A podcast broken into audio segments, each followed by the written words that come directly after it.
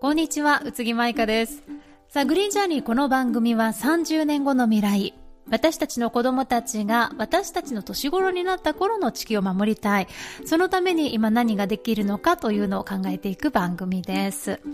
今月はですね、えー11月3日にグリーンジャーニーでオンラインイベント、初めての気候変動問題というのを開催しまして、その模様をそのままポッドキャストでお届けする予定だったんですけど、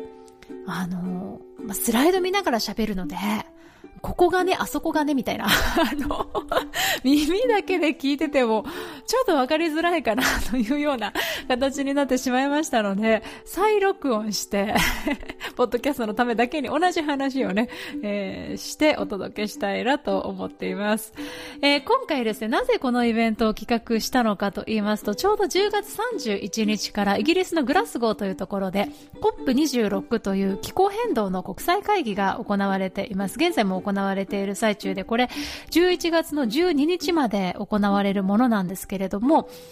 まあ、あの、ニュースではもちろんちらほらと流れてはきているけれども、よっぽど関心がなかったりすると、なかなか言っていることもピンとこなかったり、せっかく今いろんな情報を得られるチャンスなんだけど、それを見逃すことにもなってしまうよなと思いまして、この機会に改めて気候変動のことをしっかりと知識として持って、その上で会議を見ていこうよということで、えー企画をしました。で、どうでしょうか？皆さんは今気候変動の危機、どれくらい感じてらっしゃいますかね。あの、オンラインイベントでは一番最初に、実際にここ数年最近起こった、えー気候変動による災害の写真をまずね、お見せしたんですけれども、まあ、今年も夏は山火事ありましたけれど、写真でアップしたのは2020年の9月、アメリカのカリフォルニア州で大規模な山火事が起こりました。その時の消失面積っていうのは東京都の6倍だったんですね。東京の6倍の面積がこの時に燃えてしまいました。まあ、乾燥であったり高温だったりっていう気象条件が重なったこともありますが、この時カリフォルニアではなんと1万1000件の落雷があったそうです。落雷も火事の原因になっていました。一方で世界に目を向けてみますと、アフリカでは干ばつ、そして、えー今年に入ってからもドイツ、ベルギー、中国、タイでは洪水が起こりましたね。そして日本でも毎年のように豪雨が起きています。今年の夏は線状降水帯なんていう言葉も聞きました。これらはすべて、ここが問題なんです。同じ原因から起きています。地球温暖化による気候変動の影響なんですね。ちょっとだけメカニズムをご紹介しますと、えー海の水が蒸発をして、それが大気中にこう上がってきて、えー雲ができて、雨となって降ってきてっていう風に地球のメカニズムになっていると思いますが、地球の気温が上がってしまうと、この海から蒸発する分っていうのが増えるんですね。そうすると、大気中の水蒸気量も増えてきますので、雨雲が大きなものが出てきてきて、それがドカッと雨となって降れば豪雨にになる。で、一方で、その雨雲が今度寒い地域に行ってしまうと、豪雪になるんですね。だから大雪っていうのも実は、あ、雪が降れば、あの、なんかなってないんじゃないの？なんて思いそうなものですが、違うんですね。これもまた温暖化の影響の一つとなっています。で、同じようにその、えー、雲がこう発達したものから落雷も落ちてくるということで、だから雷も落ちてくるということで、あの、全部同じ、えっ、と、原因になっています。で、じゃあ、地球温暖化、地球があったかくなっているっていうのはそもそもどんな仕組みで起こっているのかというところなんですけれども、えー地球にはですね、太陽からのこの光熱が入ってきます。で、それが本来であれば地球の外に放出されるんですけれども、地球の周りに温室効果ガスというものがあると、それが熱を吸収してしまって、外に出さないんですね。で、その熱を地球に戻してしまうので、地球の気温が熱くなってしまうという風になっています。この温室効果ガスが多ければ多いだけ地球に戻してくるような熱をもっと吸収するような効果が働いてしまって、地球はどんどん暖かくなってしまいます。じゃあ、この温室効果ガスはあるもんだからもう全部なくそうかっていう風に思うとですね、これが全くなくなってしまうと、地球の気温はマイナス19度になると言われています。実はこれらはもともと悪者だったわけではなくて、えー、地球を私たちが住みやすい気温にしてくれていたものなんですね。ただ人間活動によってそれが増えすぎてしまったために今地球が暖かくなってきているという状況になっています。じゃあその温室効果ガス一体どんなものがあるのかなっていうと、温室効果ガスっていう名前のガスがあるわけではないんですね。これはいろんな大気の、えっと、総称です。二酸化炭素が有名ですね。76%を占めます。えー、その他、メタンが15.8%、えー、一酸化二窒素が6.2%、フロン類が2%というふうに言われています。これらを総称して温室効果ガスというふうに呼んでいます。じゃあ、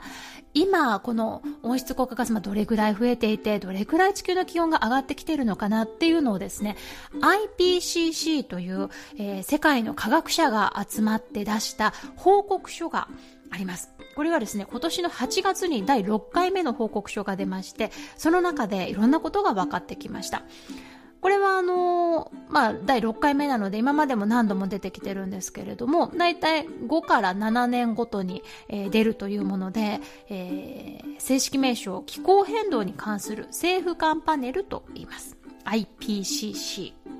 ね、あの、聞き慣れないかもしれないんですけれども、これ一つワードとして知っておくと、今後ニュースで出てきた時なんかに、あ、あのことね、と。なんか全く聞き覚えのないワードってもう出てきた時点でちょっとなんかアレルギー反応起こしちゃってもうわかんないって、まあ、シャットダウンしてそこからニュースを見ないっていうことにもなりがちだと思うんですけど今日この中で出てきたワードはもう知らない言葉ではないのでこの後出てきた時にはああの時に聞いたものだよねっていう感じで思い出してもらえればいいかなと思います。今回ですね、この IPCC の、まあ、6次報告書というのが8月に出たんですが、えー、その、えっと、報告書、実は第1作業部会、第2作業部会、第3作業部会と3つの部会に分かれていて、それぞれ報告が出されるようになっています。今回は第1作業部会が出した自然科学的根拠についての内容です。で、この後、18ヶ月以内に次の第2作業部会、第3作業部会も、えー、この報告書を出していきます。なので、この先必ず、まあ、1年半以内にはニュースで出てくるはずなので、その時にはちょっと記憶に留めてね、見てもらえればいいんじゃないかなと思います。で、内容です。今回 IPCC がじゃあ一体どういうことを報告してきたのかなっていうと、まず一番大事だったことは、地球温暖化の原因が人間の活動によるものであるということは疑う余地がないと明記をしたということなんですね。何を今更そりゃそうでしょうって思うと思うんですけど、私だと思います。でも、そっからかいと思うんですけど、やっぱりその温暖化会議派だったり、えー、本当にそれ人間によるものなの？って言ってる人たちっていうのは、あの、たくさんいて、そういう人たちに向けて、いやいや、もうこれは科学的にはっきりと言いたいと思います。っていうふうに今回出したことが、もうそこの議論は終わりにしましょうよっていうことが一つ大きな話だったかなと思います。で、じゃあ一体今どれくらいその気温が上がっているのかというところですけれども、今地球の気温は工業化される前、産業革命前と比べて1.09度上がったというふうに出ています。今で1.09度です。で、このペースで排出していくと、早ければ2030年前後に1.5度に到達するというふうに言われています。2030年、9年後です。それぐらいに1.5度まで上がると言われているんです。1.5度。なぜこの数字が出てくるのか。ちょっとご紹介しましょう。今ですね、まあ、あの、イギリスで行われているのが COP26 という会議だというお話を最初にしました。この会議実は毎年行われています。そのうちの COP21 の時、2015年にパリ協定というものが結ばれました。これが実はすっごく大事だったんですけれども、世界の平均気温を産業革命前から比べて、まあ、今1度上がってます。それよりプラス1度下2度にしたいと思うところなんだけれども、2度だと、やはりちょっと気象災害が大きくなってしまう、被害が多くなってしまうので、それよりも十分低い1.5度に抑える努力をしましょうっていうふうに決めたんですね。だから世界は今この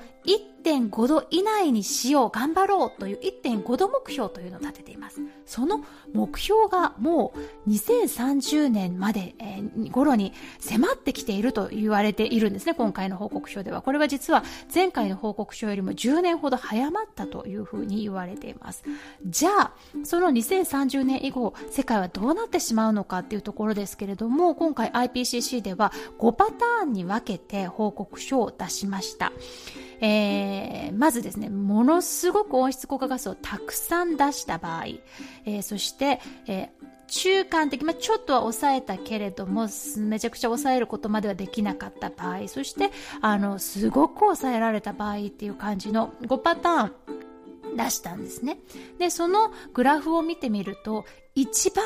たくさん温室効果ガスを出してしまったシナリオでは、最大でえーまあ、2081年から2100年という長期のスパンで見ていくと5.7度地球の気温は上がってしまうかもしれない。っていう予測を出しています。5.7度ですよ。考えられますか？今ですら1.09度で、まあ、気温が上がるっていうのは、ただ暑くなるっていうだけの話じゃなくて、やっぱ気象災害がそれに合わせて起きてくるんですね。その気温に合わせた、気温上昇に合わせた頻度と強度で起きてきます。1.09度で、あの、冒頭にちょっとご紹介したような山火事だったり豪雨だったりっていう、えー、災害がすでに起きています。5.7度、どうなってしまうんでしょうかそこまではさすがにしたくない。だから頑張って、えー、温室効果ガスを減らしていこうっていう話になるんですけれども、各国の今、あの、立てている目標をすべて達成したとしても、5パターンあるうちの真ん中のシナリオ、中間的なシナリオにしかならないと今言われています。だからこそもう一番抑えたバージョンのシナリオ。え、ー、と、この後まあ2030年ぐらいには1.5度に上がってしまうんだけれども、その後、えー、2041年から2060年ぐらいには1.6度もうちょっとだけ上がって、そしていっぱい温室効果ガスを抑えた場合は、その後1.4度とちょっと下がってくる、横ばいになってくるという予測が出ています。できればここに近づけていきたい。そのためにどういうふうにしていこうかっていうのを今、まあ、コップの場では話し合われているということなんですね。で、じゃあ、どれくらいその気温によって、気温上昇によって被害が変わってくるのかっていう話ですけれども、あの、今年の夏、カナダで、えー、49.5度を記録するなんていう最高気温、が、えー、記録をされました。そしてカリフォルニアではその後54.4度というもう信じられないような、えー、気温を記録しました。そんな50年に1回あるかないかというような極端な、えー、高温ですね、になる、え、頻度が、ま、産業革命時代前を1回と数えて、50年に1回の確率で起きるものだったとして、今、えー、現在1度上がった世界では4.8倍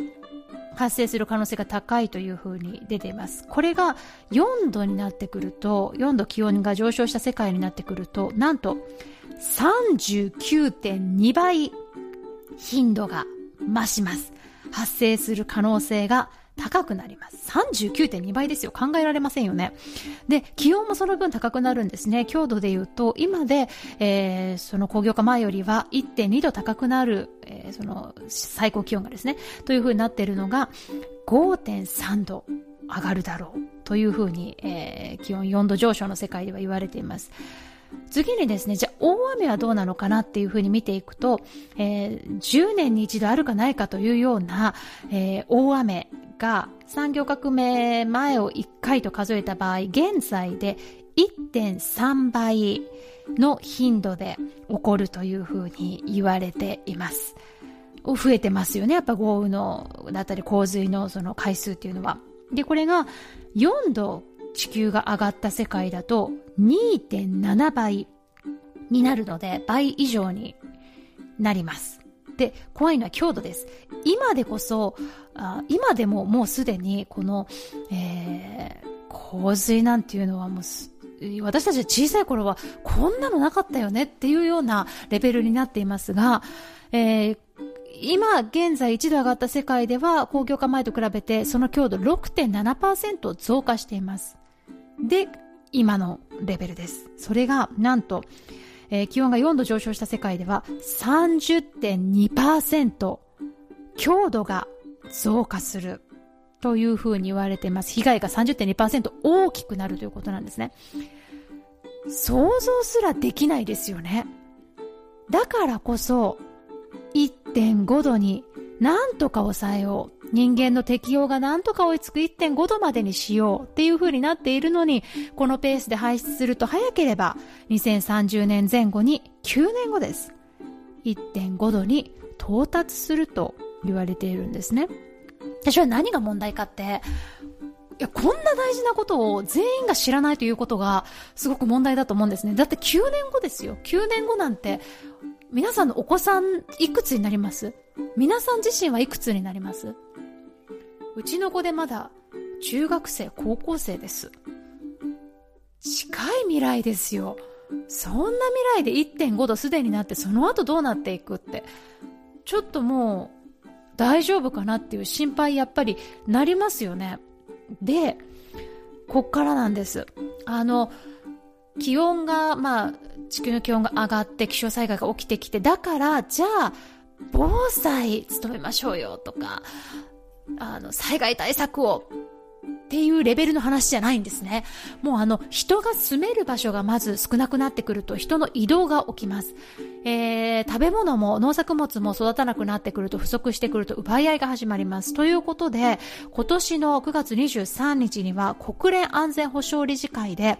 気候変動による災害によって紛争が起こるという安全保障の観点から話し合いが行われました。これは普通に流れてきたニュースです。新聞に載ってました。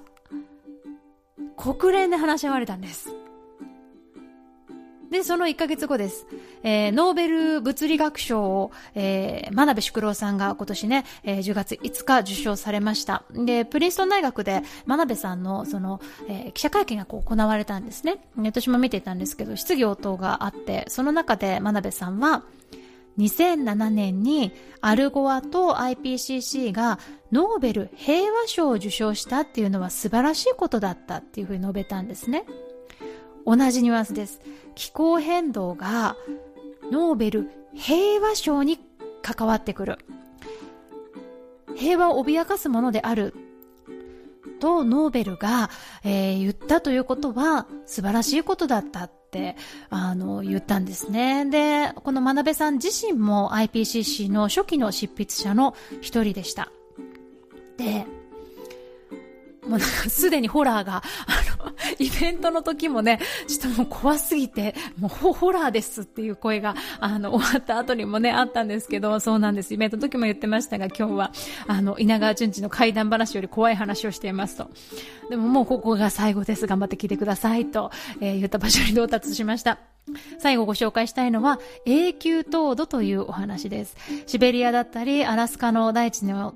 下にはですね、えー、ずっと凍ったままの大地があります。えっ、ー、と、0度以下が2年以上続くと永久凍土と呼ばれるんですけれども、その凍ったままの、えー、地質の中にですね、えーまあ、たくさんのその動物の死骸であったりだとか、あの、いろんなものがこう閉じ込められているわけなんですね。でその閉じ込められているものの一つに炭素があります。えその量は大気中、この空気中にあるもののほぼ2倍の炭素がこの永久凍土の中には保持されているというふうに言われています。その大部分がメタンと CO2 なんですね。で、このメタンっていうのが癖者で、メタンの温室効果っていうのは実は CO2 の25倍だと、二酸化炭素の25倍だと言われています。で、あの、IPCC の報告書でもですね、確かにこの永久、えー、糖度の情報は出てきて、現象が予測されるっていう風には、あの、なっているんですけれども、ちょっと、あの、ここまではずっと IPCC のデータに基づいてお話をしてきましたが、ここでちょっと出すデータはまた、その報告書の中ではないところから出す数字です。えっと、アメリカのマサチューセッツ州ウッズホール研究センターというところのスーザン・ナタリーさんという方が、えー、AFPBB ニュースの、えー、中でですね、あの、研究結果が出されていたのをちょっと拝借するんですけれども、たとえ地球温暖化が2度前後の上昇に落ち着いたとしても、2100年までには永久凍土の30%が失われると言っています、えー、そして温室効果ガスの排出が現在のペースで続けば永久凍土の最大70%が失われる恐れがあると。これが温暖化によって溶けてくる可能性があるということなんですね。でこれ何が怖いって、さっきも言ったようにメタンの温室効果は、えー、CO2 の25倍です。ってなると、これが溶けて空気中にこう出てくると、温暖化がさらに加速するんですね。よりこう温室効果が高まって温暖化が加速してそれによってまた永久凍土が溶けていってもどんどんどんどん雪だるま式になっていくとあるティッピングポイントというここを超えてしまってはもう元には戻れないよっていうようなポイントを超えてしまうかもしれないと言われています。そしてもう一つ怖いのはこの永久凍土の中に閉じ込められている病原体とかウイルスが外に出てくる可能性があるというのが怖いところなんですね。じゃあ、どうすればいいのかという前向きな話をここからしていきたいと思います。えー、気温を1.5度上昇に、えー、どうしても抑えたい。そのためにはどれくらい CO2 を減らしたらいいのか。世界ではですね、2010年比で、2010年に比べて2030年までにおよそ45%削減する必要があるよと。2050年頃には排出実質ゼロにする必要があるよというふうに言っています。で、日本ではじゃあ一体どうなのかっていうと、えー、日本でも目標を立てています。去年の10月に菅前総理が、えっと、2050年カーボンニュートラルというのを宣言しました。これ何かっていうと、カーボンニュートラル。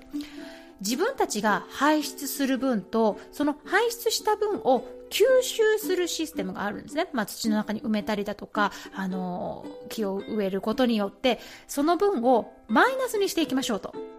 そのプラマイをゼロに2050年にしましょうという、えー、宣言を出しました。えそして2021年今年ですねの4月の気候サミットでは2030年には2013年度比で 46%CO2 を削減するという目標を立てました。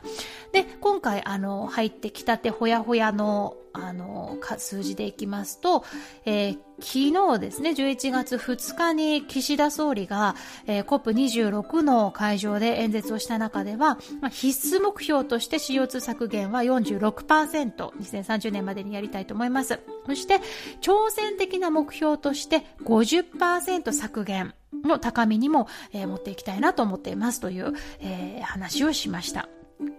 で、じゃあ、まあこれは日本の目標ですけれども、私たちは生活の中でどういうふうに関わっていくのか変えていくのかっていうところにやってくると思います。この日本の目標を達成するには家庭部門でも削減頑張ってくださいねというふうに言われていて、家庭部門で66%削減しましょうねなんていう数字も出てきていたりします。私たちは生活の中でどういうふうにして、えー、CO2 を減らすことができるんでしょうか？まず見ていきたいと思います。えー、交通から出る CO2。えー、人を一人運ぶのに必要な二酸化炭素の量を比べてみると、飛行機で 102g、自家用車で 169g、バスで 49g、鉄道で 18g と、それぞれ全然量が違います。なので、えー、ちょっとまあ、あの、いつもの車で行くところを今回は鉄道の旅にしてみようかなとか、まあ、近くのスーパーに行くんだったら車を使わずに自転車で行こうかとか、そういうことでもやっぱりあの減らしていけるんですね。それからもう一つはお肉かなと思います。畜産から出る CO2 っていうのは実はあの交通をすべて足したものと同じ量だと言われていて特に多いのが牛肉なんですね。牛肉 100g の生成生産過程で排出される二酸化炭素の量っていうのは 1600g だと言われています。比べると、えー、豚肉で 600g、鶏肉で 140g。全然違いますよね。で、あの、牛肉の場合はもうやっぱり、あの、作る時にですね、今工業化してしまっていて、あのまあ、そもそもの牛の量がすごく今多くなっているっていうのもあるんですけれども、牛の牛肉を作るために大量の水もこう使って、飼料も必要で、で、なおかつ、あの牛がゲップするそのゲップがメタンがさっきのね温室効果25倍なんていう話ありましたけれども含まれてしまうので、あの、それもまた、あの、温室効果になってしまうというふうに言われています。だから今、研究者の間では、牛のゲップのメタンをこう少なくするためにはどうしたらいいかなっていう、あの、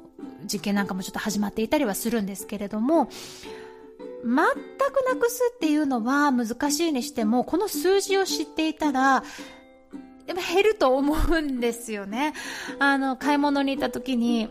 今日は牛じゃなくって、あの、豚肉にしようかな、ビーフカレーじゃなくってポークカレーにしようかな、チキンカレーにしようかなとか、あの、そこまで選ばなくてもいいかなってっていう風になんか意識することで量って減ってくると思うので、まあ、徐々にでも、あの、減らしていけるといいのかなと私は思っています。じゃあ私自身どうなのかっていうと、私も最初話聞いた時に、ああ、肉ってちょっとやめられるかな、どうかなってやっぱ思ったんですね。でも、実はここ2年ぐらい、あの、積極的に牛肉って本当に食べてなくって、私が口にした牛肉は、あの、子供がレストランで残したハンバーグを食べたぐらいの話で、本当にあの、自分からって全然口にしてないんですけど、この数字を見て、ちょっとやっぱりなと思って、あの、避けてきたんですけど、まあなんかなくなったらなくなったで、あの、そんなに困らなかったりして、意識するだけでやっぱ量って減らせるなって知らないっていうことが一番やっぱりあの大きいのかなっていうふうに私はね感じています。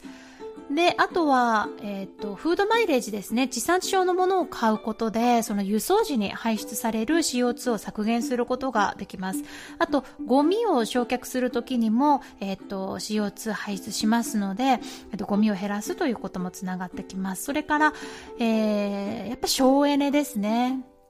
えっ、ー、と、自宅の、まあ、エアコンを、家を出る前には、ちょっと早めに消しておこうかとか、必要のないところの電気はちゃんとこまめに消そうねっていうようなところからだと思うんですけれども、節電っていうのも、あの、すごく大事なことだと思います。あとは、えー、エネルギーシフトですね。うちも、あの、みんな電力というところに、えー、電力は切り替えをしていて、うちで使っている、あの、電気っていうのは全部100%再エネの電気を買ってるんですけど、簡単なんですよ、申し込みが。まあ、どこの会社でも全然いいと思うんですけど、みんな電力だと、あの、スマホ一つで、あの、申し込みしたいと思いますって書くと、みんな電力の方から、自分が前に、えっ、ー、と、契約していた会社に連絡をしてくれて、もうそれだけで自動的に切り替わるので、私はすごく、あの、おすすめです。うん、自分が使っている電気がやっぱ再エネだっていうのが、あ、再エネっていうのはそう、あの、うっかりしちゃうんですけど、えっと、太陽光だとか、風力だとか、あの、CO2 を出さない自然由来のエネルギーのことを再エネっていう風にね、再生可能エネルギーということで、あの、呼んでますけれども、それに自宅の電気を変えていくっていうのも大事かなと思います。ただですね、えっと、2019年度の日本の部門別二酸化炭素排出量の割合っていうグラフがあって、これをちょっと見てみると、家庭部門から出されている CO2 っていうのは4.8%なんですね。じゃあ一体何が大きく占めているのかっていうと、エネルギー転換部門が39.1%、産業部門が25.2%、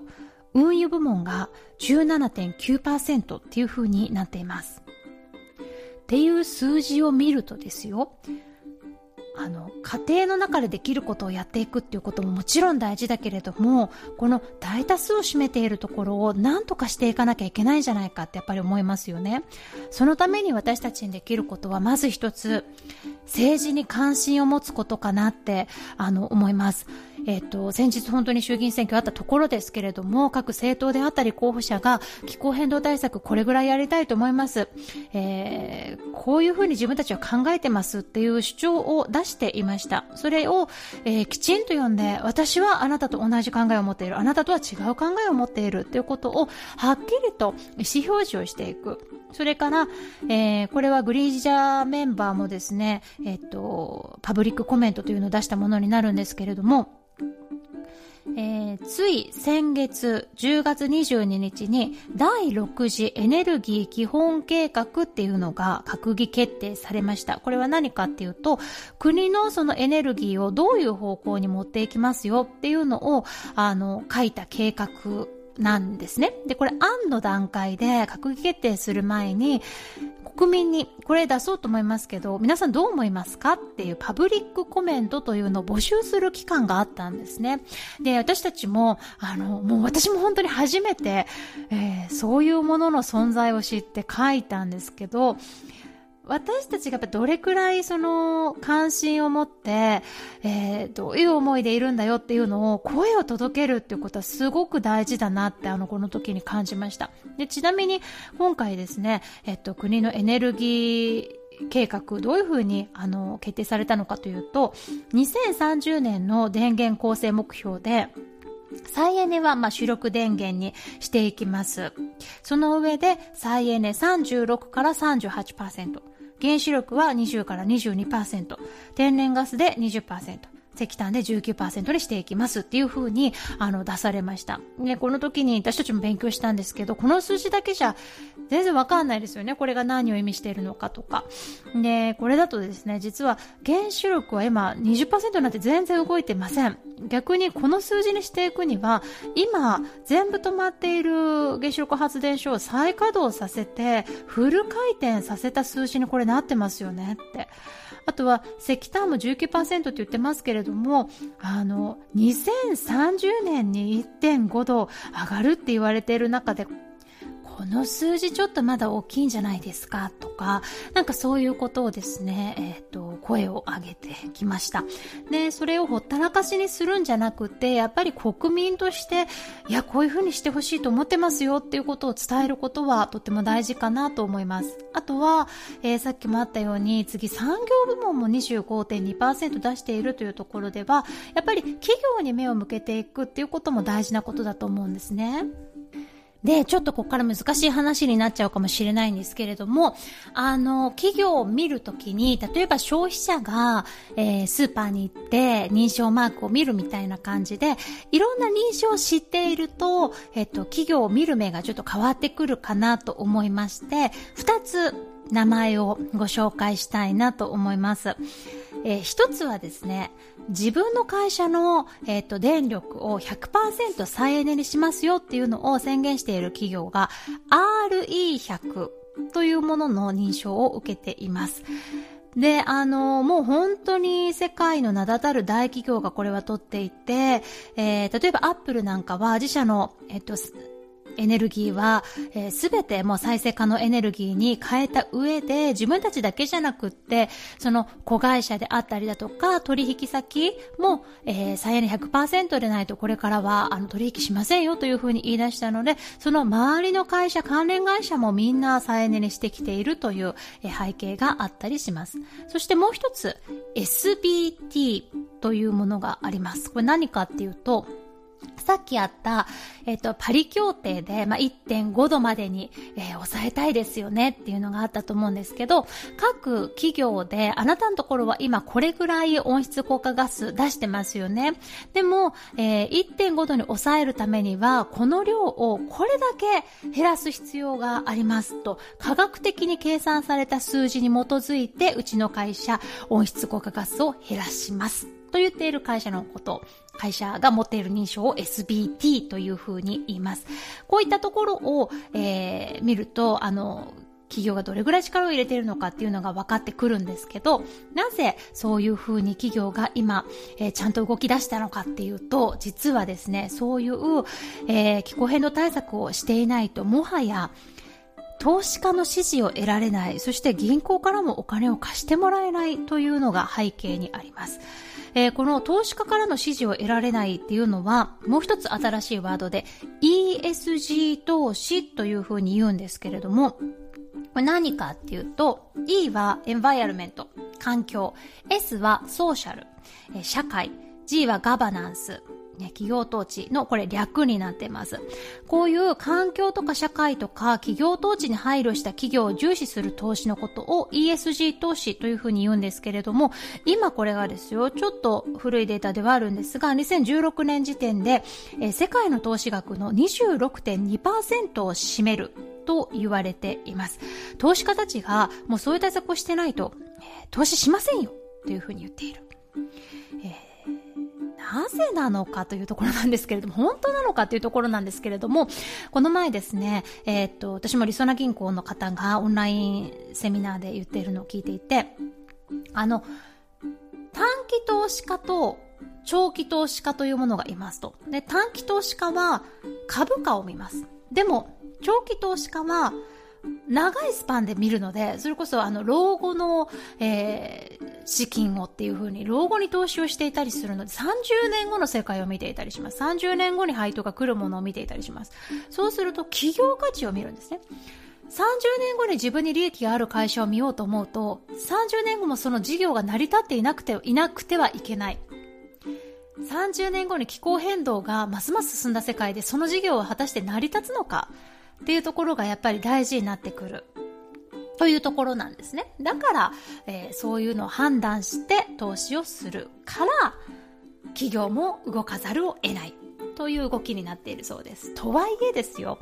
あの、私たちレベルで企業の方と対話をしたり、行政の方とこう対話をしているとですね、そんな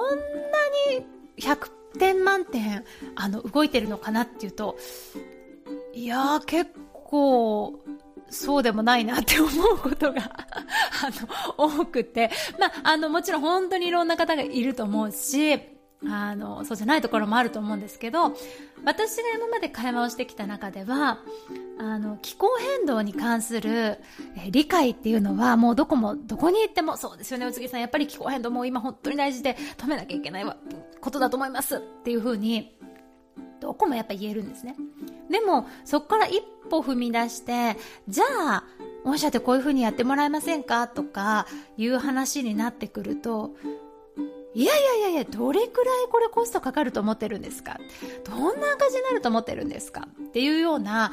こんなんじゃ事業成り立ちませんよ、みたいな話になってきて、行政の方でも、いやいや、街づくりってね、3年単位でこうやって計画して作っていくもんなんですよ。そんないきなりとか、別の物差しが出てきてしまって、そうなると、なんか会話ってこう平行線になっちゃうんですね。で、私はこれどうしたらいいんだろうって、あの、思っていて、でも逆に、どこに行っても同じ会話になるので、これはその扉を開ける鍵さえつかめれば、全部の問題が解決するんじゃないかって 思い始めて、その鍵をすごい探してたんですね。そうすると、あの、先日、朝日新聞がやってる、朝日地球会議っていうそのオンラインサミットがありまして、イベントがありまして、その中で、私も大好きな、あの、東京大学の高村ゆかり先生が、まさにその、えー、りそな銀行の投資担当の方にその質問をしたんですね。その場合企業の方にはどういう対話をしていったらいいんでしょうかよくぞ聞いてくれたと思いました。その投資担当の方はこう答えました。今皆さんはあなたの会社では気候変動に対してどんな対策をしていますかって聞かれているかもしれません。そうすると大体、まあ、うちの会社ではソーラーパネルをこういう風に置いておりまして、みたいな具体的な話になってくると思うんですけれども、主語を逆にしてみてくださいと。気候変動はあなたの会社にどんな影響を及ぼしますか？そのリスクと対応策を情報開示してください。素晴らしいと思いました。これをやらないと、それはもう企業努力を怠けているっていうことになりますよね。そして、気候変動自体もですけれども、今、世界は脱炭素社会に向かっています。社会が脱炭素社会に動いていった場合、あなたの会社の立ち位置はどうですか？その時の事業は成り立っていますか？っていうことを聞いていってくださいって言われて。これは私は本当にいい鍵をもらったと思いましたね。あの、皆さんもあの、どこかでもし、あの、使う機会があったらこの鍵、使ってもらったらいいんじゃないかなと思います。ただ、私たちが全部の会社にこうやって聞いていかなければじゃいけないのかっていうと、実は時代の流れとしては、この情報開示はこれからマストにしていくという流れに実はなっています。あの、これもちょっと難しい言葉ですけれども、TCFD という、えー、気候関連財務情報開示タスクフォースというものが、G20 の要請を受けて、え、金融安定理事会というところから、あの、設立をされたんですね。まあ、企業に、その、まあ、気候変動のリスクだったり、え、対応策を、じゃあ、情報開示してくれって言ったところで、どういうふうに書けばいいのか、どういうふうに分析をすればいいのかっていうのは、わからないですよね。だから、こういうふうに分析していってください。こういう情報を開示してくださいっていうのを決めていくような機関が設立されたんですね。で、これがベースになってきます。で、えー、今年の7月にはですね、実は金融庁が、えー、この報告を義務付けるね、えー、情報開示を義務付けるっていうことを検討していきたいっていうふうに、あの、言いました。で、早ければ今年度、2022年の3月期の有価証券報告書から、この情報開示を義務付ける可能性があるというふうに今言われています。で、イギリスやフランスではこれすでに義務化されているんですね。だからこれから企業はどんどん自分たちの、えー、気候変動に対する、えー、対策ですね、対応策をあの、見せていかなければいけないっていうような時代に入ってきます。じゃあ、私たちは一体どういう風に動いていったらいいの？っていうところなんですけれども、これは私は気候変動を何とかしなきゃっていう世の中の空気を作っていくことかなって思います。今、例えばコロナ対策をしてない会社とかお店があったら、ちょっと待ってください。今、あの、このご時世コロナ対策してないんですか？ってなるじゃないですか。っていう感じで、このご時世気候変動対策何もしてないんですか？ってみんなが思えるような世の中の空気を作っていく。誰もが知って気候変動のことをちゃんと意識してるよって、何とかしたいってみんなで思ってるよっていう空気感を作っていくって私はすごく大事だと思うんですね。だって2030年前後に1.5度到達するって言われてるんですよ。9年後ですよ。そんなことを全員が知っとくべきじゃないですかその社会の雰囲気こそがいろんなことを解決していくんじゃないかなって私は思ってます。で、9月にですね、世界気候アクションというのが実は世界中で行われました。あの、世界99の国や地域で、えー、気候変動に対する対策をっていう風に声が上がって、1500の都市でイベントがあって、まあ、日本でもオンラインイベントがあったんですけれども、この時ドイツでは62万人がデモをしました。62万人のデモって見過ごせないですよね。誰もが知りますよね。え、そのでも何の内容だったの？全員が知ってると思います。っていうぐらいの社会のその認知度と空気感っていうのをやっぱり作っていきたいかなって思うんですね。で、もう一つは、やっぱり今の私たちのこの消費スタイル、生活っていうのが今の社会を作ってきてしまったので、そうではない消費のあり方を見出していく、大事にしていくっていうことも、あの、一つだなって、一つ必要なことだなって、あの、思っていて、それは、えっ、ー、と、物を選ぶ時の基準なんですね。認証マーク、どれくらいご存知でしょうか？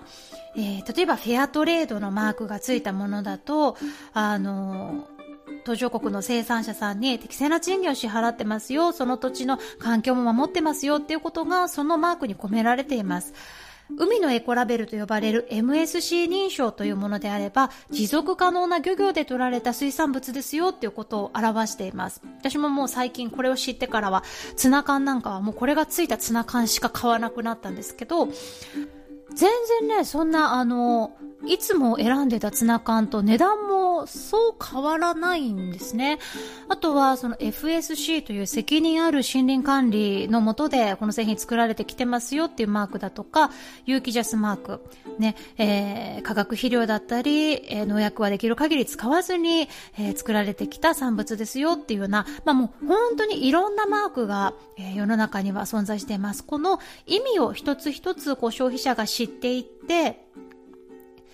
今まで、あ、10円安いからこっち買おうってやっていたのを、あ、認証マークついてるからこっち買おうっていう風に、あの、変えていくっていうのは一つすごく大事なんじゃないかなって思います。で、あの、イベントの時も出たんですけど、認証マークだけが、あの、いいわけではなくって、認証マークはついていないけれども、ちゃんと適正な、あの、適切なプロセスを経てできてきたいい商品っていうものはもちろんたくさんあって、そこも見極めて、あの購入していければいいのかなって。まあ、なんせその商品の背景を見ていく。そこに思いを馳せて物を選ぶっていうことをこれからは大事にした方がいいんじゃないかなってすごく思うんですね。で、今回実はそれを選べるようなイベントをグリーンジャーニーでは企画をしました。まさに来週末です。11月13日の土曜日から11月14日の日曜日のこの2日間、イオンの名古屋ドーム店で未来が変わる選び方グリーンジャーニー編と題しまして、私たちがそのイオンの中で、あ、これだったらリピート買いしたいよね。これだったら日々のあのお買い物こっちに変えられるよねっていうような地球に優しいお買い物をですね、たくさん集めてきました。で、それは、どれもそんなバカ高いものではなくって、日常の中で何度も何度も買えるような商品ばかりです。ぜひ、あの、これ、一度来ていただければ嬉しいなと思っています。えー、そして、まあ、日常の中で一つ一つ自分の生活を見直していくっていうことももちろん大事なことなんですけど、それプラスアクションしたいなって思った時には、あの、一人でやるよりも、やっぱりみんなでできることってすごくあるなと思っていて、例えばその、イオンさん、脱プラの、えっ、ー、と、商品作りましょうよって言いに行くのも、私一人じゃいけないけど、みんなとだったらいけるとか、えー、名古屋市さんもっと脱炭素に向けて頑張ってくださいっていうのは私一人じゃいけないけど、みんなとだったらっていう感じで、あの、仲間がいることでできるっていうこともやっぱりたくさんあるんですね。そんなわけでグリーンジャーニーでは、まあこんな活動してるんですけれども、あの、仲間ももちろん募集しています。で、中にはあの、大阪から参加してくれている参加者もいて、一度も会ったことないんですけど、もうすでにすっごい仲良しで、あの、大阪支部、関西支部も、あの、立ち上げたいね、なんていう話もしてますので、あの、ぜひ関西にいらっしゃる方、えー、ご興味あったら、ここにも加わっていただけたらいいな、なんていうふうにも思ってます。で、この、あの、イオンのイベントを作ったりする際にですね、私たちはみんな、あの、活動に関してはボランティアでやってるんですけど、やっぱり印刷費であったりだとか、雑費がこうどうしてもかかってくるんですね。ということで、グリーンジャーニーではオンラインサロンというのを始めました。これは、あの、資金面でグリーンジャーニーの活動をサポートしてくれる、えっ、ー、と、方たちを募集しています。なかなかその思いはあっても、あの、時間がなかったりだとか、忙しいけど、お金だったらなんとかサポートできるよっていう方ももちろん私たちはあの仲間だと思ってますので、グリーンジャーニーのオンラインサロン、こちらをですね、ぜひ見ていただけたら嬉しいなと思います。で、え、当日のイベントではですね、ここであのグリーンジャーニーメンバーで作ったハチドリのひとしずくという、えー、絵本のスライド上映と、まあ、一人一人ができることというのをですね、集めてきた動画を流しまして、これ、あの、YouTube に、えー、グリジャチャンネルアップしてますので、よかったら見てみてください。で、えー、後半はですね、実際にその今ちょうどやっている COP26 の会場にいらっしゃる、イクレイ日本の事務局長の内田東子さんと、えっ、ー、と、回線をつなぎまして、えー、COP26 の会場って一体どういう風になってるるんだよ、えー、コップの意義ってこういうところにあるんだよっていう話をあの伺いましたので、ここからですね、その、えっ、ー、と、インタビューの模様を音声でちょっと一部抜粋したものをですね、あの、お届けしたいなと思います。さあ、えっ、ー、と、今回はですね、なんと COP26 の会場にいるイクレイ日本事務局長の内田東子さんと中継がつながってまして、会場の様子だったり、見どころをここから伺っていきたいと思います。内田さんはい、どうも、こんにちは。よろしくお願いします。ますよろしくお願いします。日本はですね、今日11月1日の、えー、今夜の7時なので、イギリスでは？今ですね、朝の、えー、10時ですね。朝の10時というところは、はいえー、昨日、まあ、10月31日から COP26 が始まって、1日を終えて、2日目、これから始まるところっていうそうですね状況でしょうかね。はい。はい、まさしくそうです。あの、ちょっとですね、せっかく会場にいらっしゃるので、まず、なんか COP の会場ってどういうふうになってるのかなっていうところから、ちょっと見せていただきたいなと思うんですが。はい、ありがとうございます。はい、えっとですね、今私がいるところが、えー、コップの会場非常に広くってですね、いろんな場所に分かれてるんですけれども、えっと、今私いるところはですね、まさに今日、えー、世界の首脳たちが集まる会場のすぐ近く、目の前になります。で、あの、ちょっと映像をこっちの方に持っていくとですね、あっちの奥の方に実は大きな部屋が続くんですけれども、うん、この奥がプレナニーというところで、はい、えー、世界の首脳たちが集まって、えー、話す会場があります。でこれからあの続々と首脳たちが集まるので、えー、警備が非常に厳しくなっててですね、えー、パスがないと入れないという形になってます。ただ、ここはあのそういった関係でですね、実は今、ここの会場は NGO も入れなくなっているという形で、でメディアとですね政府関係者が入れるというそういうのあの会場になってます。なるほど。はい、ここあの首脳級が集まるのでメディアもすごく集まってまして、あのこっちの奥の方にはちょっと映像があるかな。あのメディアスタンドっていうんですかね、カメラがあって、で世界各国のいろんなテレビ番組のあのニュース番組ですかね、の関係者がここに来て、あの実際収録してですね、放映するというようなことをあのされると。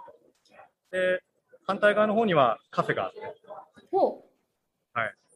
こういったところで、まあ、カフェでですね、あの打ち合わせだったりとか、ちょっと一休憩を取る、そんなところもここに近くにありますね。へえ。はい。どうなんですか、カフェなんか出会った人たちと情報交換みたいなこともやっぱあったりするんですか？そうですね、あのー、あの割とあのやっぱりこのここ1年、2年ぐらいはずっとあのウェブでいろいろと会議をすることがあって、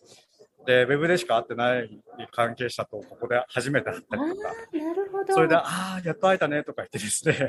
ちょっと会話があったりとかはしてますね。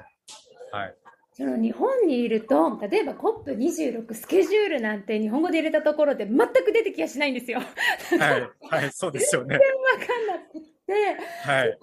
あの日本で入ってくるニュースって、まあ、アメリカのね、はい、あの大統領がこういうことを言いましたとか、他の国のあの目標がこれぐらいになりましたみたいな、その決まった大枠っていうのは、あの、はい、入ってはくるんですけど、具体的な、例えば会話の内容だったり、どんな会議があってっていうことが全然見えないんですが、その首脳級の会談だけではなくって、いろん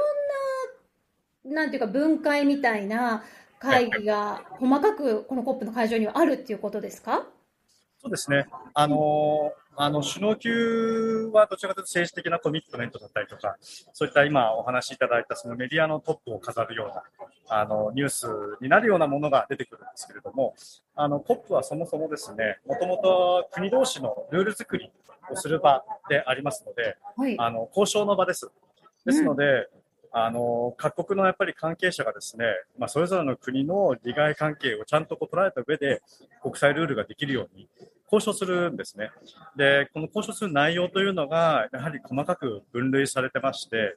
えー、ファイナンスをどうするのかとか、えー、例えばもう気候変動起きてしまっているので、そういった被害に対して誰がどういうふうに保障するのかとか、あとは削減するのをこれ、えー、まあ、実現していくためには、やはりちゃんと透明性を持った報告が必要だよね。でもその報告はどういう基準で誰がどうやって管理するのか、まあ、いろんなことを決めなきゃいけないんですね。で、そういったところが分科会というふうに分かれていて、まあ、それぞれのあの国の担当者がですね、えー、その分科会で、えー、そういった内容を細かく調整していくと。で、それが毎年 COP っていうことで送られるんですけど、ちょっとあの、そういう意味では、今私、ちょっと動いたんですけど、はい、後ろに見えるのは、ここはあの、ワーキングスペースって場所で、うんうん、で、ここはですね、もう会場にもボーンとあるんですけど、ご覧いただけますかね、あの、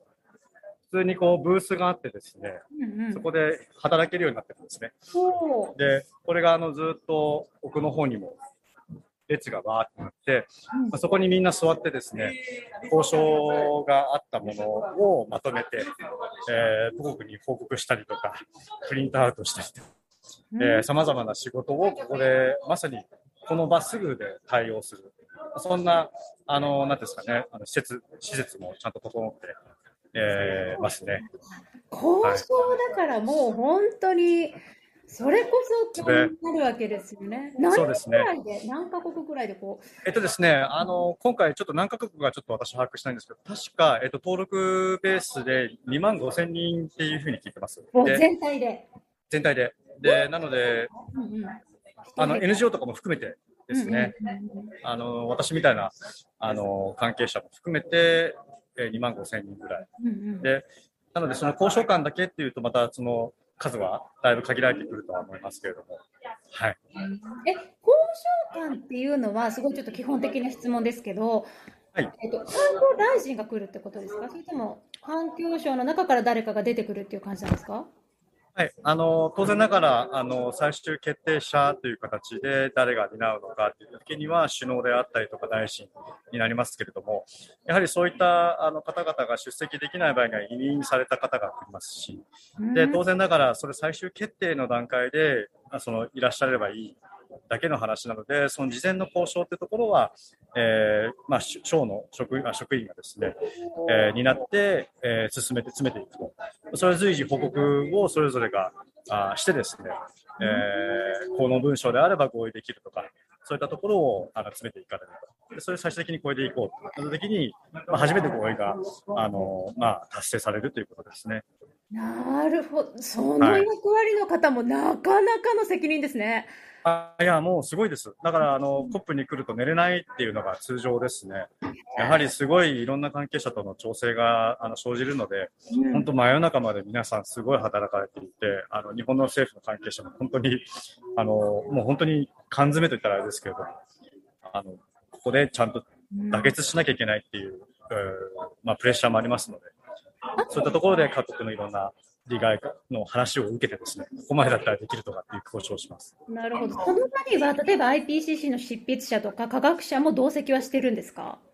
あのセッションによってはですね、でやはりその IPCC だったりとか科学界のあの言葉だったりとか、そういう発信する場と政治的な判断っていうのは当然ながら、えー、違うんですね。なので、あの IPCC はあくまでも国連が、えー、政治決定者に対してこの難しい科学情報をちゃんと分かりやすく説明、まとめてい、えー、るために設立された組織なので、IPCC はそういった方々にこうえー、情報を提供する側としての役割があります。なので、政治判断はあの担わないんですね。なるほど。そこは中立性を持たなければ、科学的なところが曇ってしまいますし、間違ったメッセージになってしまいますので、まあ、そこはしっかりとあの当然ながら役割が変わってる、違ってるという状況です。はい、ちなみにその今回の COP26 の見どころ、こういうところを私たち日本にいるあの立場からするとニュースでよく見といてほしいとか、ここを押さえておくといいっていうようなポイントってあったりしますか？はい、あのー、まさにですね、あのー、まあ、コロナもそうですけれども、あのー、ここ数年間で世界各地でその自然災害が、あのまあ、多発してまして、まあ、そういった意味ではですね、あの前回の COP が、まあ、今回の COP1 年延期されてますので、2年前だったんですけれども、で、2年前と比べるとですね、やはりその危機意識、今もう行動しなければいけないんだっていう感覚、ここはですね、あのまあ、前回よりもやはり格段と上がったという印象を受けてます。で、この行動の部分なんですけれども、あのまあ、私、あの昨日のセッションでちょっと印象に残っているのが、まさに開催地のグラスゴーの市のあの方がですね、あの言ってた言葉なんですけれども、あのグラスゴー自体があの産業革命で結構あの栄えた都市です。で、まあ、さまざまなその、まあ、産業が変わっていく中で、えー、その産業が崩壊して、実は苦しい時代もあったんですね。で、その時にたくさんその、まあ、雇用があなくなってしまって、え非常にあの経済的に苦しい時期を経験された都市です。で、あのそういった都市なんですけれども、そのグラスゴーの方がですねおっしゃったのは、今、我々はその気候危機に対して、やはりまたこうトランジッションを行わなきゃいけないと。で、トランジッションを行うときに、でも我々の経験上、やはりしっかりとそれを管理しなければ、前回の苦しいあの経験、要するに、えー、その社会、経済がガラッと変わったときに、非常に大変な思いをしたあ経験がある。で、これを繰り返してはいけない。だから我々はそれをちゃんと経験として捉えて、しっかりとこのトランジッションが、しかもスピーディーに行われるようにしなければいけない。で、そのために行政としてやること、えー、参加者、いろんな方々、あの民間であったりとか、研究機関、そういった方々がですね、まあ、連携しなければ、これは達成できないということなので、まあ、これは本当に我々のその今の時代の責任としてやっていかなきゃいけないことっていうことを強くおっしゃってました。それはすごくやはり今の日本にも共通する点があの多々あるんじゃないかなというふうに思ってます。やはりこう日本も変わらなければいけない。でもそれをあまりにも拙速にやってしまうと当然ながら問題も起きる。でそこのバランスをどう取っていくかっていうことが求められている。それには関係者全員の参加が必要。で、みんなが協力してやっていかなければ、この困難なその改革は、えー、達成できないよねっていうこと。まあ、これがですね、やっぱり世界全体で感じられてる雰囲気なのかなというふうにはあの感じてます。なるほど。それは、すごく心にきますね。なんか、うん、そうだなと思います。ですね。やっぱり、あの、日本にいると、やっぱり日本の問題がやっぱりね、あの見れちゃいますけれども、あのやっぱり世界各国がこのコロナ、大変苦労してます。で、あの今私マスクしてますけど、みんな参加者もマスクしてます。で、毎日テストを、えー、ホテルでやってですね、そのテスト報告、あの結果をですね、報告しないと入学、ここに入れない状態です。で、まあ、すごいそういう対策を取っているんですけれども、あのなぜこれをじゃあそんな状況の中でも開催しているかというと、先ほどお話しした交渉ですね。やっぱり人と人があってですね、それぞれの環境、状況をこう共有しなければ、なかなかその妥結する、だける、できるですね、えー、ポイントというのが見出しにくいっていうあのものがあります。やっぱそういう声が強いので、やはりこういう非常に難しい状況であるけれども、開催することにですね、やっぱり意義がありますし、むしろ開催しなければですね、えー、気候危機に対する、あの、有効な手段というものを妥結するってことができないんじゃないかということで、その覚悟を感じてますね。ちょっと今これまだオープンしてない。これがあの、食堂というかですね、キャンティーンです。えー、あの、イギリスのフィッシュチップスも食べれますし、あの、あのはい、あ味は普通でしたけど、はい、そんな、そんな場所ですね、があって、あの、もう、あの、時間が空いたらそういうところでみんな入って、あの、食べて、で、また戻る、会場に戻るとか、そういうのを繰り返してますね。ね、その各国の展示みたいな、企業の展示みたいなのも、この会場内にあるんですか？今、そこに到着しました。そうなんですね。はい。これがですね、あの、はい。こういうあのパビリオン会場と言われているところです。デザインはもう、あの、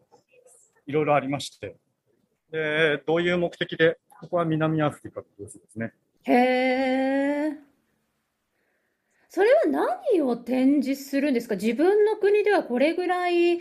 あの、気候変動対策頑張ってますよみたいなことの PR をするってことですか？あの、それも当然あります。あの、国であればそういう、あの、情報を提供している場が多い。団体であればですね、その団体の主張していること、あの、私はイクレですけど、イクレであれば自治体の主張ですね。あの、こういった国際的な課題に対して、あの、自治体はですね、より市民に近いところで、あの、市民の生活を守る仕事に、まあ、直接業務として関わっているので、そういう視点から、えーまあ、この気候変動の問題であったりとか、えー生物再生の損失、そういったものを含めてですね、あの、我々ちゃんとその自治体の経験、あの、声、それをちゃんと反映した、あの、国家間の、えー合意をしてほしいと。いうことを主張してきてます。内田さん、私めちゃくちゃ大事なことをですね、最後まで、こんな段階まで引き伸ばしてきたんですけど、何でしょうか？イクレイ日本が一体どういう団体で内田さんが何をしているのかっていうのを、どうしてここまでやってきてしまいましたが、改めて全然いいですご。紹介いただいていいでしょうか？もちろんです。あの、歩きながらですいません。お願いします。いくれなんですけれども、私はあの自治体の協議会ということで、あの自治体がですね、こういう持続可能なあの国際的なあの課題に対して、どういう役割を果たせるか、まあ、果たすべきなのか、そういったことをあの、まあ、よく考える、先進的に考える自治体の協議会というふうに我々あの、まあ、辞任しております。で、えっと、こういった COP の場でもですね、自治体の声をしっかりと届けると。えー届けることによって合意されるものが、えーよりですね、まあ、実現可能なものである。また、その人々の生活に直接資するものであるというふうに、あの、まあ、信じてやってきております。うんで、今回の COP でもですね、あの、自治体用の、あの、パビリオンを立ち上げておりまして、あ、イクレイのブースがあるってことですか？そうですね、あの、イクレイというかですね、イクレイが取りまとめてですね、うんうん。えー自治体の、えーパビリオンという形で。まとめているところがあります。はい。ということは、具体的にその日本の市町村の取り組みがあるってことですか？あ、それもあのご紹介すると思います。あの、すると思いますというかししてきます。あの、でこれがあの、あの、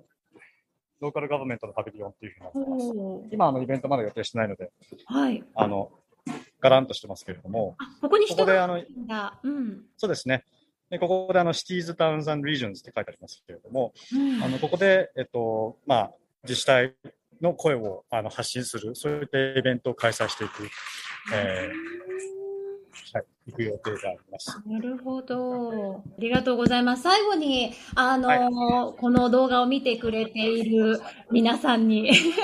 はい 内田さんからメッセージをいただけると。そうですね。あの、先ほどあの、宇津木さんの方から、あの、コップの、あの、プログラム、日本語でちょっと見つけられないっていうふうな話ありましたけれども、あの、英語では実はすごく溢れてます、情報が。で、今回のコップの特徴として、やっぱりオンラインで、えーいろいろと聞けたりとかですね、あの、バーチャルに参加できるっていうシステムも構築されているのは今回のコップの特徴の一つかと思います。で、やっぱりこれはすごいことで、やはりこれまであまり参加できなかった方々もですね、リアルに何が議論されているのか、どういった人たちがどういうことを主張しているのかということが、自宅から主張できるっていうことなんですよね。で、これはやっぱりすごく日本の皆様にとってもですね、あの、大事な、なんていうんですかね、貴重な情報だと思いますし、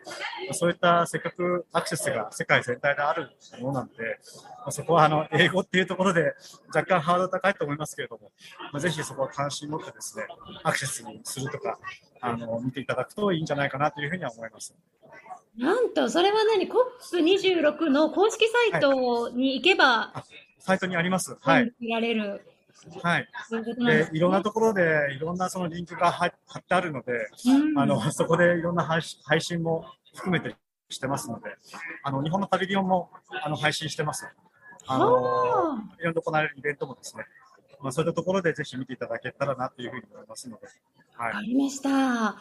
ありがとうございます。い。はい。いやー、まあ、2日目ということで、コップ始まったところですけれども、内田さん、この後も頑張ってください。ありがとうございます。はーい、ありがとうございました。はい、どうもありがとうございます。はい。ということで、いかがでしたか？いやーなんかもうイベント終わった後も、もうとにかく内田さん素晴らしかったねっていう、あの、絶賛の感動の嵐だったんですけれども、本当にあの、メディアから流れてくる情報って、その首脳級の、あの、こういう演説がありましたっていうニュースか、もしくは本当にあの会場の外でグレタさんだったり他の若い活動家たちが会場の中でやってるところに答えなんてないってこう声を上げているような、あんなんじゃ進まないって言っているような真逆の対局のところの2つばかりを映し出しているような気がして、でも、あの内田さんおっしゃってたように、それだけじゃなくって、コップってそもそも交渉の場なんですよねって。国同士のそのルールを決めていく場そこに来ている交渉官たちはもうすごい責任とプレッシャーで、で、夜遅くまで本当にあの寝れないっていう缶詰状態でこうやってきていて、そここそが本質なのに、なんか見えてなかったなって、内田さんに伝えてもらってすごく良かったなって、あの、思いましたね。で、あともう一つは、あの、グラスゴーの市の職員の方の言葉、そしてその後の内田さんの言葉がすごく私も心に残っていて、気候変動が止められれば、じゃあ後のことは何でもいいのかっていうと、そうじゃないなってすごく思ったんですね。で、あの、私は他の環境活動家の人たちともこうやっぱ話すことがあるんですけど、企業の人と平行線だなって思うのと同じように、なんかその活動家の人たちとも平行線だなって思うことが実はあって、これはちょっとあの、私の話になるんですけど、あの、この活動をしている中で、やっぱりすごく忙しかった時期があったんですね。で、その間、あの、子供たちのことも結構ほったらかしになってしまっていて、で、ある時ふと気づいたんですけど、あれ？私何のためにこんな活動してるんだろうって。で、私は気候変動の危機を知った時に、あ、この子たちが将来生きていく地球がもう外に出られないような、安心して住めないような場所になったら嫌だなって。どんな習い事をさせて、どんな英才教育をしたって、そんな地球になってしまったら意味がないじゃないかって。だから、私は子供のためにできること、自分が一番すべきことは、この気候変動を止めることなんじゃないかなって思って活動を始めたんですね。でも、これ極端な話、私がものすごく頑張って、例えば気候変動を止められたとしても、その後、その気候変動が止められた世界で、私と子供が仲良くなっていなければ、それは何の意味があるんだろうかって思ったんですね。そこから、あ、違う。私はこの子たちと仲良く安心して暮らすためにこの活動をしてるんだからって、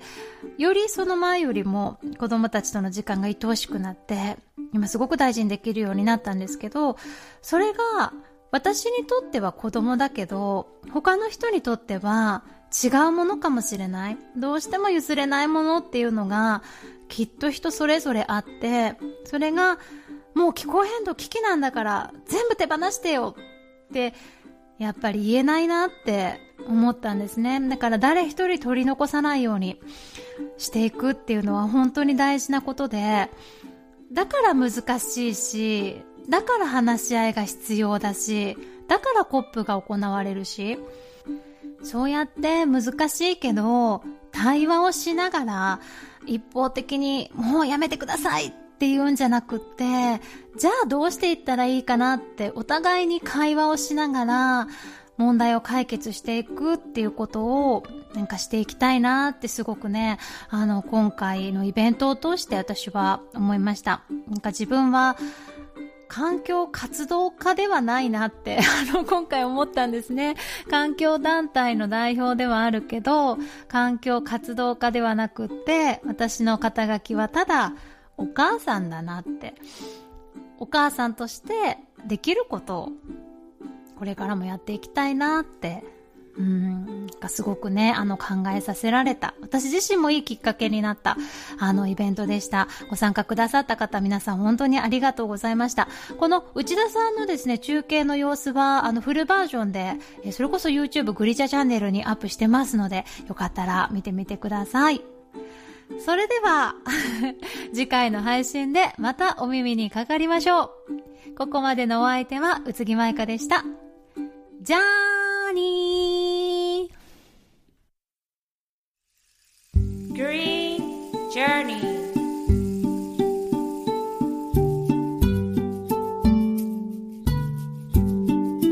Be the change you want to see in the world.